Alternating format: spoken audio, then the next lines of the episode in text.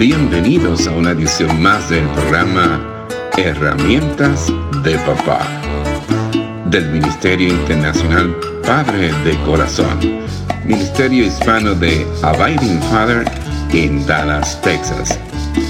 Para información del Ministerio Padre de Corazón, se puede comunicar por mensaje de texto o de voz al número 214 533 7899 214-533-7899 por correo electrónico a rafi arroba padredecorazon.org Rafi con Y al final. Rafi arroba padredecorazon.org Visita nuestra página web www.padredecorazon.org www.padredecorazon.org Con ustedes, Rafi Gutiérrez, pastor y director del Ministerio Internacional Padre de Corazón. En el siglo XVII, el matemático y filósofo Blaise Pascal al observar las personas distraídas de su propio tiempo, eh, no como los nuestros tiempos, notó que si uno remueve su diversión los dejaría secos de aburrimiento, porque tan pronto como somos obligados a pensar en nosotros mismos y que no nos estamos divirtiendo, somos embestidos por nuestra infelicidad. El punto del filósofo Pascal es un hecho perdurable. El apetito humano por las distracciones es elevado en todos los tiempos, porque las distracciones nos permiten escapar fácilmente del silencio y de la soledad, mediante los cuales nos familiarizamos con nuestras limitaciones, nuestra mortalidad y de cuánto nos alejamos de Dios. Pascal continuó diciendo, he descubierto que toda la infelicidad de los hombres surge de un mismo hecho, de que no se pueden estar quietos en sus habitaciones. Mirar el techo de nuestras habitaciones en silencio, con solo nuestros pensamientos sobre nosotros mismos, sobre la realidad de la vida y sobre Dios, es insoportable. Es consecuencia, es por ello por lo que los hombres aman tanto el ruido y lo que es estimulante. En consecuencia, las prisiones son un castigo horripilante. En consecuencia, el placer de la soledad es una cosa incomprensible. Y cierro la cita de Pascal. Estar sin la disponibilidad de distracciones es un confinamiento solitario, un castigo a la cual tenemos miedo. Por ello por lo que en esos momentos nos damos cuenta de que hemos olvidado nuestro teléfono. Lo hemos perdido o la batería se ha terminado. Nos podemos sentir como confinados en una celda y eso es escalofriante. Aunque tenemos mil razones para rodearnos con nuestras propias reflexiones y pensamientos, buscamos entretenimiento como ver televisión, navegar el internet, descargar un nuevo juego en el celular o utilizar un dispositivo electrónico cargado de múltiples juegos.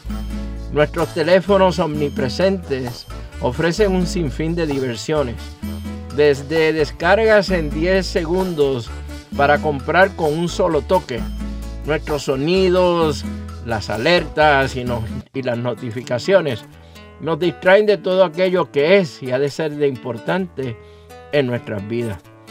El Pascal de nuestra generación tal vez lo expresaría de este modo. En la búsqueda de la distracción digital, nos convertimos en esclavos de un pequeño dispositivo que se acomoda fácilmente en la palma de nuestra mano, pero que controla nuestra vida, presionando, navegando, escribiendo, dándole me gusta, compartiendo lo que sea. Pensamos que queremos paz y silencio, libertad y tiempo para nosotros, pero en el fondo sabemos que esto sería insoportable para nosotros. De hecho, queremos hacer nuestras vidas más complejas. Muchas, veces pienso que queremos ser hostigados, molestados y atareados con simplemente compartir un comentario o una foto en los medios sociales. Me pregunto si subconscientemente queremos aquello de lo que nos quejamos o atacamos a los demás. Porque si tuviéramos descanso, nos veríamos a nosotros mismos, escucharíamos nuestros corazones y veríamos el gran vacío que hay en ellos. Y sería de terror, porque ese vacío es tan grande que solo Dios puede llenarlo. Para apaciguar el aguijón del vacío, nos volcamos en los nuevos y poderosos antidepresivos no recetados, nuestros teléfonos inteligentes. A quienes les fascina la diversión, la frivolidad y la crueldad en la mayoría del contenido de la plataforma social Twitter. Se divierten con los llamados GIF o los GIFs, las bromas de mal gusto, los ataques ofensivos hacia otras personas. Se hace tan pesado leer un corto devocional de 300 palabras, pero dedicamos 45 minutos o más leyendo toda una serie de comentarios negativos, ofensivos, tóxicos y en ocasiones cargados de palabras obscenas contra una persona o grupo de personas. Vemos como líderes políticos que son compensados por nuestros impuestos invierten su tiempo subiendo videos gráficos en la que aparecen atacando a muerte a líderes del partido contrario como si fuese un juego de video. Y lamentablemente estos actos se consideran como normales o aceptados.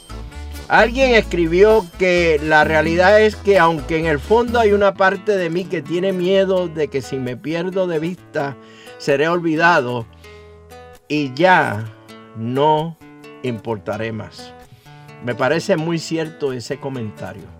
Creo que lo que motiva a muchos es estar constantemente en los medios sociales por el temor a que sean perdidos de vista, ser olvidados y no ser de importancia.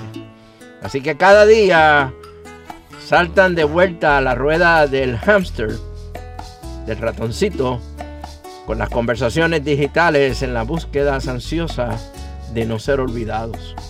Lograr un par de minutos de fama al día parece ser la motivación de muchos.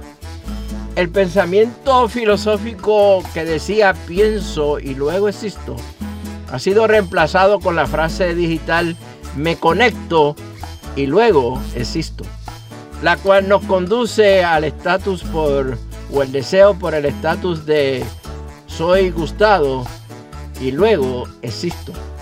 Pero nuestras conexiones digitales y deseos de aprobación son simplemente pequeños puntos llamados píxeles, reflejados en una pantalla electrónica que no pueden y no podrán fundamentar el verdadero significado de nuestras vidas. Sin embargo, buscamos satisfacer ese deseo de conectarnos y ser gustados cada vez que activamos el celular. Y nuestros dedos con su propia memoria muscular van en busca automática en alguna plataforma de medios sociales para estar donde cada aparente amigo conoce mi nombre, donde mi presencia pueda ser aceptada, por lo menos en apariencia, y reafirmadas en esos pequeños puntos electrónicos a lo largo del día. En la próxima edición del programa Herramientas de Papá del Ministerio Padre de Corazón. Continuaremos con este interesante tema, los padres y la tecnología. Mientras tanto, mire, nos veremos en el barrio con un cafecito a la vez. Que Dios te bendiga abundantemente en el día de hoy y que seas de bendición para otros. Este ha sido un programa del Ministerio Internacional Padre de Corazón Ministerio Hispano de Abiding Fathers, con oficinas en Dallas, Texas. Nuestra misión es la de motivar, capacitar y comprometer a los hombres en su rol de padres y líderes en el hogar según lo ordenado Dios, haciendo discípulos del Evangelio de Jesucristo. Somos un ministerio internacional, relacional y generacional. Para información del Ministerio Padre de Corazón, se pueden comunicar por mensaje de texto o voz al número 214-533-7899. 214-533-7899. Por correo electrónico a rafi arroba padre de corazón punto. Rafi con Y al final. Rafi arroba padre de corazón punto. Visita nuestra página web www.padredecorazon.org www.padredecorazon.org Les habló Rafi Gutiérrez, pastor y director del Ministerio Padre de Corazón, y les agradezco grandemente que nos hayan acompañado en esta edición del programa Herramientas de Papá del Ministerio Internacional Padre de Corazón.